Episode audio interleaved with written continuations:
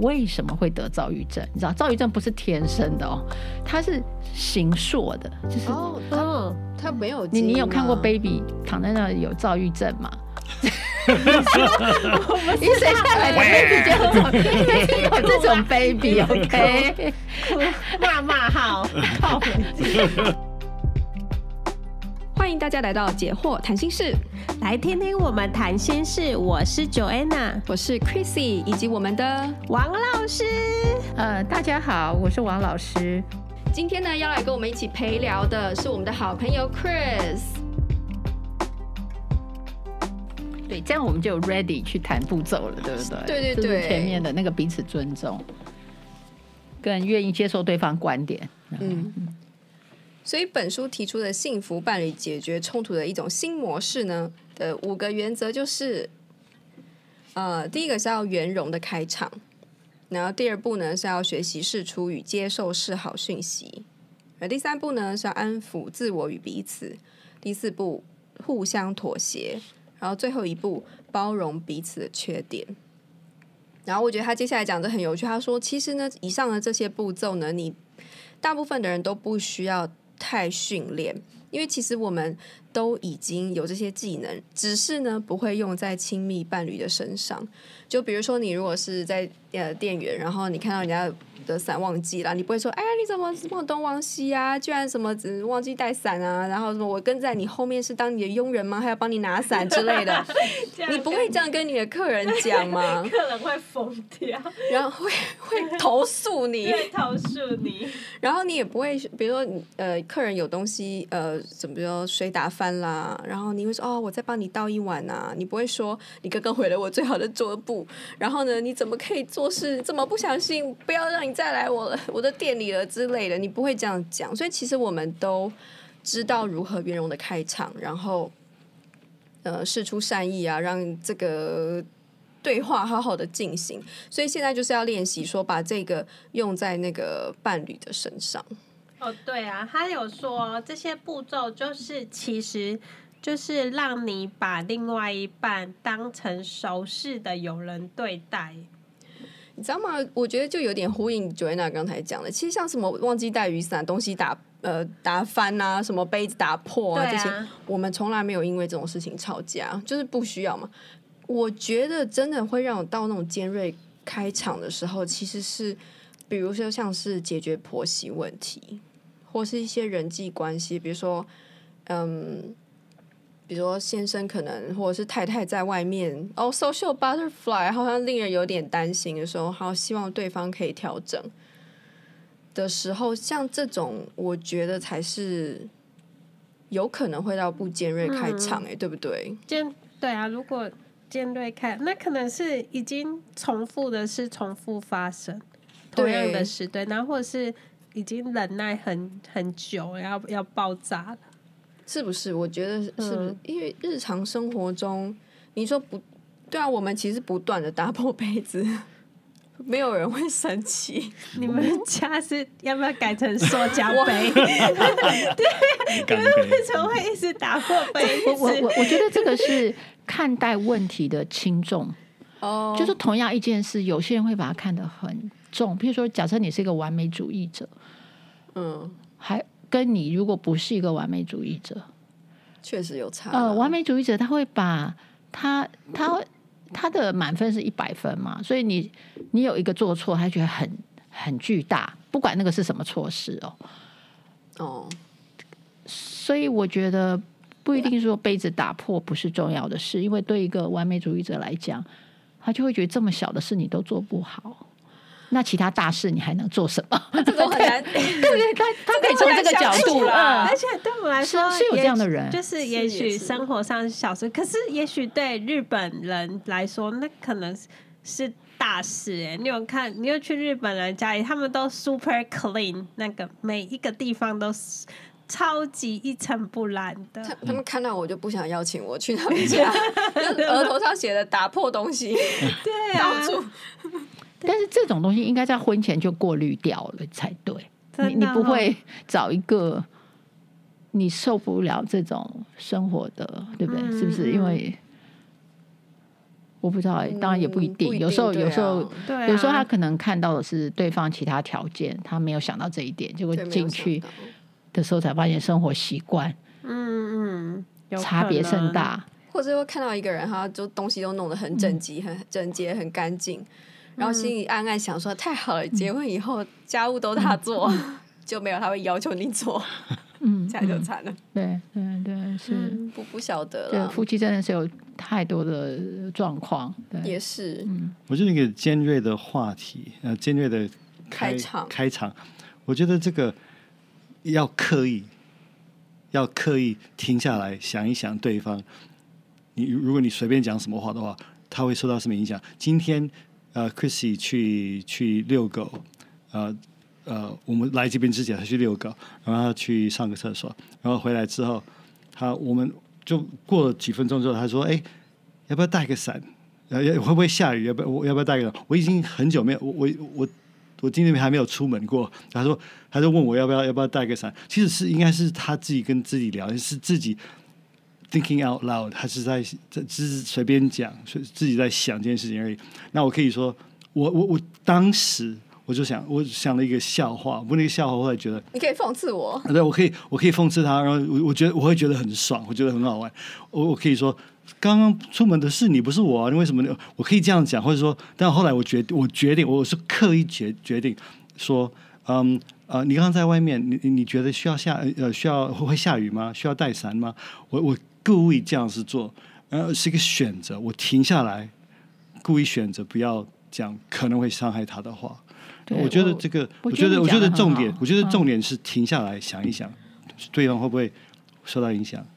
但是如果你有情绪的时候，我觉得刚才 Joanna 讲的很好，重复发生。嗯，比如说我很在意杯子打破这件事情，然后我讲了很多遍不要打破杯子，然后这种时候也许我就会爆炸，就会讽刺一下，这样酸他一下，说你觉得我们家？买的杯子不够多吗？这样子，你觉得打破杯子很好玩吗？嗯，可能我，我觉得这这可能也跟年龄有关系。比如像我到我这个年龄，如果我呃就是跟对方讲了几次，我发现他其实做不到的时候，其实我就决定了这件事情，这件事情我不用再讲了。哦，呃，我就是我就是自己处理了啦。因为有时候你讲你是要叫对方处理嘛，对，叫他改。对。对，可是当我问了几次，我知道，因为可能我们比较老有经验，就觉得啊，这个绝对不是在一个短时间内他会改得了的，所以我就觉得我不要再花时间去提醒他了。那我就是把这件事情看小一点，就说我自己解决这件事情了，我就不劳，就是我也不用再讲这句话，然后我也不用他再去改。可是这件事情我自己在我心里改了以后，其实它是变成就不是一个议题，嗯。因为那就是永久问题了啦，对不对？呃、其实，其实对我来讲，他已经解决了。哦，解决就就这件事情已经不再会是我们两个之间一定要一致的东西。OK，就是我我已经放弃，嗯、也是放弃。就是我我觉得我不想在这这样花花精神，花精神了。对，我觉得，比如说哦，他他可能洗碗的方式跟我不一样，嗯，要算了。对，就是我就想，哦，好，我我能就是接受。他洗碗就洗到这个程度了，嗯、哎，那剩下的、嗯、我就是我的事了。好，我要不要把它洗得更干净，嗯、或者我也可以不用洗，如果我没空。嗯，对，所以我觉得就是呃，那个解决的东西真的是，就像你说，有时候要刻意，就我要不要把这件事当做是一定要对方来来解决，嗯、还是我自己这边？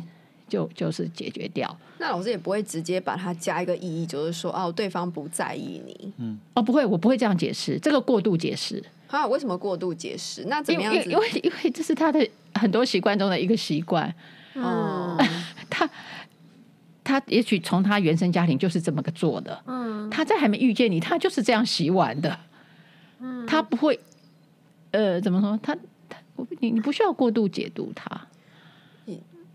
其其实也是啦，因为有些人可能会期待说他爱我，他就会改变啊。对，这这个爱真的太沉重。对对对，我我觉得对不对？那个爱，我觉得可以在别的地方表达。嗯，不一定要在洗碗，就是在任何事上都要表达爱，那多累呀！你也没有这样对他，你也没有这样对他，你也没有说，那我就跟你 一样，对。对，我觉得自然就好。也是也是。对，就我这边有听到一个那个安抚自我，我觉得安抚自我好像蛮重要的、欸，很重要。对我我我觉得好像，对啊，像我妈妈嘛，然后。我们家有三个小孩，所以有什么乱的啊，都是我们三个小孩弄的。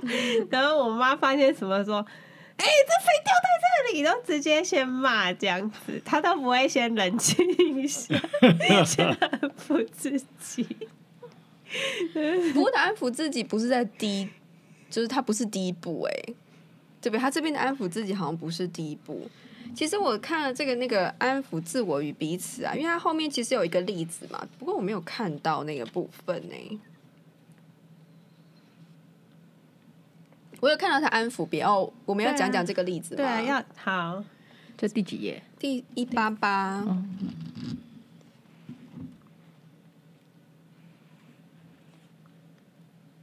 就这对这边有一对夫妻有在高曼实呃高曼教授的爱情实验室里面，然后他们有以下的这段对话，然后太太就说：“好吧，我们来讨论一下家事。”然后先生就说：“好啊，我是说我我只要呃只要我们有煮东西，我一定会把厨房琉璃台与餐桌清干净。”然后书上这边说是说这个位先生是在呃辩解。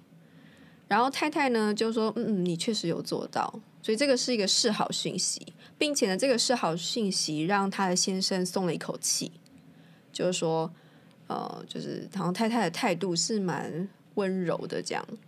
所以，然后太太就说：呃，只是有时候家事都没有人做，像脏衣服啊就堆积如山。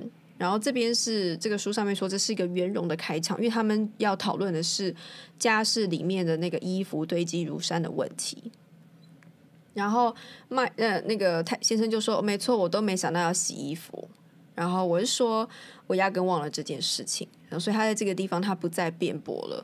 然后太太就笑了，然后说：“啊，你还真可爱，不然你以为衣服是谁洗的？你天天都要穿衣服啊！”我自己看了，我觉得这段不是有点酸吗？我也觉得很酸，我觉得不是有点小酸吗？可是可能看语气啦。我我觉得要请那个豆腐演演一下那个。哎、欸，我都没有想到要大笑。你说大笑他演哪边？对，那你很会演大笑，你就要演哇哈哈哈！哎、欸，我都没有想到要洗衣服哎，然后大笑装可爱这样。啊，对，他最不喜欢装可爱，他不喜欢装可爱。然后那个先生就说啊，是啊，我想也是。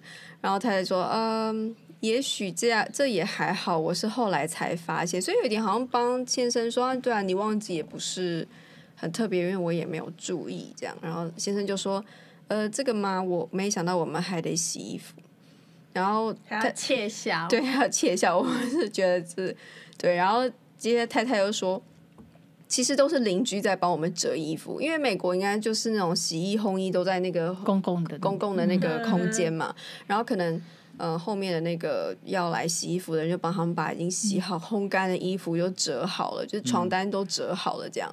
然后先生之后就开了一个玩笑说：“哦，也许我们应该把洗衣篮放在他们家。”然后两个人就笑了。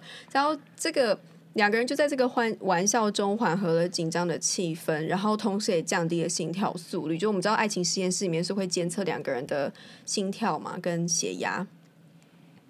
然后后来他们就达成了共识，就说啊，或许就是先先生就说他每也许每隔一天下班回家第一件事会检查洗衣篮这样子，所以就呃完美的解决了这个问题。我是在这边我没有看到安抚自己的部分，我看到安抚对方，就是太太有安抚一下先生，就是先生辩解的时候，他有说对对对，你有做到，你做你做了一些还不错的这样。嗯，我觉得，我觉得他这段话就是说，呃，太太也处理很好的，是说，呃，他就说，麦克就说他承认自己，哎、欸，我都没有想到要洗衣服、欸，哎，嗯，对，哎、欸，有有的人是不是是就是好像都有人做了，他就会忘了这件事，就好好好像是哈，然后然后那个。就是这太太就也没有批评他，也没有说对啊，你就是故意怎么样？你总是忘记呀，或是你总是忘记，或是你故意的啦，你就很懒惰，就是没有批评，也没有轻蔑，他就反而说：“哎呦，你怎么那么可爱？” 他说：“你还真可，就是有有时候这样就化解了。”他就说：“你真可爱，就化解。”这个显然是翻译啦，我是不知道，我说不出。我不知道英文是，不知道英文是什么。You're such a cutie。所以其实我觉得这也有点呼应到我们之前就是跟呃 Gilbert 跟 Jamie 在我们聊到的时候，就是呃 Jamie 要给 Gilbert 意见的时候，其实他是有非常温柔的开场，用 Gilbert 喜欢的方式，能够接受的方式，然后来呃就是促成了 Gilbert 跟他一起来完成一些事情，或者是做某些改变。嗯、然后那时候我们就在节目上面说，其实呃太太的温柔是。呃，一个好良好对话的一个，或是你要改变先生的一个最重要的开始，好的开始。嗯，因为温柔的开头会不就不会刺激对方的防卫机制。对，所以我觉得温柔是可以的。嗯，就是还回到刚 Chris 讲，就是我们在跟配偶在讲话的时候，特别是你觉得你现在要要要讲一件。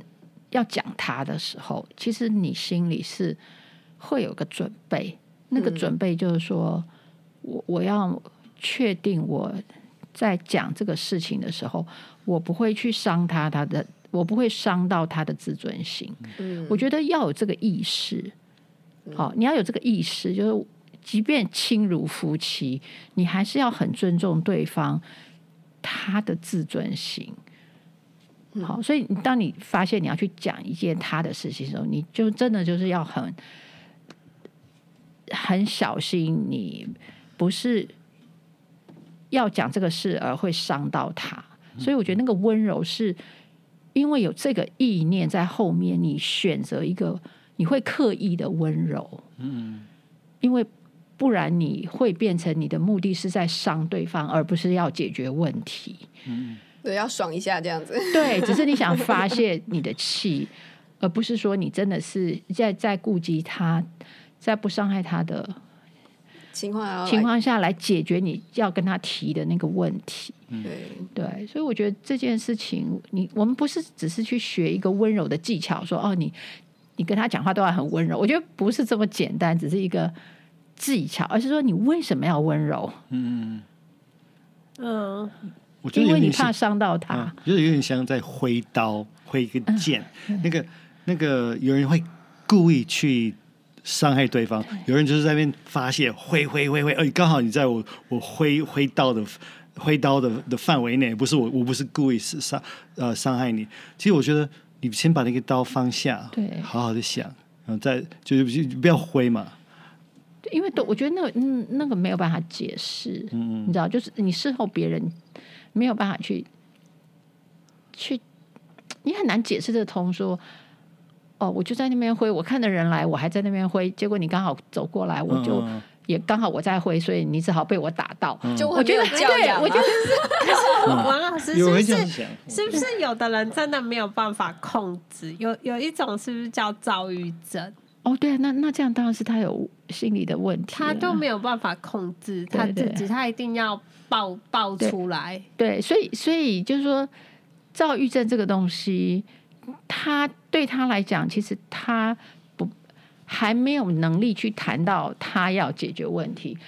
对他来讲，他都在发泄，其实他都在处理他自己的躁郁症。这样讲好了，嗯、躁郁症影响到他，他根本谈不到要解决问题，他在解决他自己的躁郁症。嗯可是有躁郁症的人都觉得他自己没有躁郁症，对不对？这就病视感没有啊。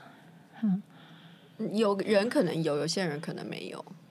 嗯，病视感。我我我觉得这个要要再再往前推，就是说一个人为什么会得躁郁症？你知道，躁郁症不是天生的哦，他是形塑的，就是哦，他他没有。你你有看过 baby 躺在那里有躁郁症吗？一生下来的 baby 就有这种，有这种 baby，OK，骂骂号，靠回去。所以躁郁症是养成的，怎么可能是天生的？是哦。所以我们要回到最前面去讲，为什么会有躁郁症？可是我有听过那个一家人哦，就是爸爸有，姑姑也有，对啊，然后家里。呃，妈妈呃，奶奶也有，对，你知道躁躁郁就是一般来讲，就是我们如果在讲心理疾病哈，基本上它有三大原则，嗯、一个当然是生理的器官的脆弱，哦、嗯，这个当然是生理的，这确实有点遗传，但它只占三分之一。第二个是长期压力。哦，长期的压力，环境的长期的压抑的一种压压抑，嗯，所以表示那个环境是压力，对吧？因为压力才会让你压抑嘛。嗯，然后第三个是一定有突发事件，就最后爆发的那个，但是它一直累积累积累积到一个点，它会爆掉的，那个东西一定要到，然后你才会有遭遇，才会有任何的心理疾病。哦，任何的心理疾病，对，嗯，所以他你要具备这三个东西，一定是一个养成过程，嗯，哦，那就看那个压力多大嘛。假如说压力很大，可能他熬不过，可能小学完，国中就会发病。嗯，那如果稍微好一点，或者说时间可能不是从小，也许从中间，可能他高中发病。嗯，那有的可能大学发病。好，嗯，那这种都是属于所谓的青春期，就是小时候的环境让他在蛮年轻的时候就发病的。那当然有的可能就是说长大之后，他长期比如说二三十年都，假如说一个媳妇被虐待好了这种，嗯，他可能嫁进去是健健康康的，可是经过婚姻三十年，他出来就有躁郁症，也也许，哦，对，你知道，就是说人他产生心理。的状况问题，它是有一个历程的，嗯，所以你说一家都是这样，那就表示这一家它具备这三三种东西，就是家里长期的互动的模式或长期的观念，好，对，特别是如果你已经有一个人有躁郁症，他一定马上影响旁边的人，对对对，压力都很大，对，然后还有就是他在那个环境。会变成一个病人，表示那个环境本身就是压力了，只是别人还没发作，他比较脆弱，他先发作了，这是某种传染病。对，就说就说，然后他刚好又有他个人，比如说在学校有一些突发事件，他先发，但是那个长期压力是在他家里的，蕴含在家里的，虽然别人还没发，嗯，那后其他人就开始。以后再发了，嗯，等慢慢发，慢慢发作，等这些条件在每个人身上都都都符合了，他就开始爆，就是你就会看到，哎，大家都在，哇哦！其实他那个不是说一个细菌的遗传，不是，而是那个 environment 那个环境，那个压力的环境、应用的模式、嗯、里面的价值观，还有处理事情的方法，嗯，那大家都很像，对，而且都是不健康的，嗯，彼此不健康的。对，所以所以才会有躁郁症。等到他有了之后，嗯，那他就必须治疗。对，可是他还活在那个环境里，其实那些元素都还在嘛。嗯，如果他没有到外面求助，或是离开，没有离开，没有离开哈，整个换，其实他只是继续吃药，继续控制而已。那你说他可能没有病耻感，是因为他看到他家里的每个人都是这么样在表达。在做事，他就觉得正常他就觉得就是正常的。嗯，比如说一家人讲话都很大声，都互骂的那种方式，他就觉得人与人之间就应该这样讲话。嗯，对不对？所以这个他不觉得，所以他他将来出去跟别人，他也觉得这有什么有什么不行？我我们家都这样讲话，所以我也这样讲话。可是别人会觉得你这样讲话，其实你就是在发泄你的情绪而已。嗯。所以心理健康就是很重要，对，环境很重要，对对。所以如果说你你你跟这样的人结婚，那他就会带进你的家庭这个元素，将来他在对待先生或者说对待太太，然后对待小孩，都会是这个模式，然后就孕育了下一代的精神疾病。对，嗯，所以这是很严肃的问题，很严肃严肃的问题，对。对。对，嗯。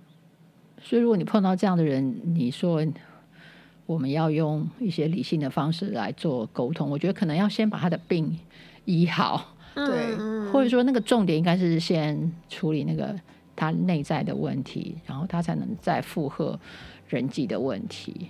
对，嗯，很辛苦，对，就会很辛苦，对，对，所以最好在单身的时候就先处理好自己心理的问题，这样你到婚姻里面，你才有办法专心的去经营婚姻，去去解决婚姻里两个人的那个需要协调、需要学习的部分。对，每一个人都可以让自己的心理更健康。对。你越健康，你就越能够察觉到一些，嗯，我觉得越健康越能够再察觉到自己的问题，然后也对于他人心理是否健康更敏感。嗯，对。好，那我们今天呢，因为时间的关系，就只能够先聊到这边哦。那我们大家下次再见哦，拜拜，拜拜。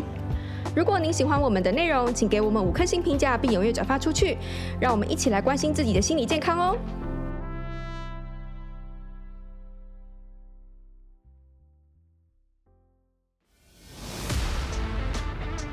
In our next podcast，他是很认真的听你讲每个字，结果发现呃不全真嘛 哈，然后他就觉得你 不全是真的，结果他就开始说你哪里有这样，就吵起来了。对对对，对，可是我们要的不是说你给我现在在那边逐字翻译。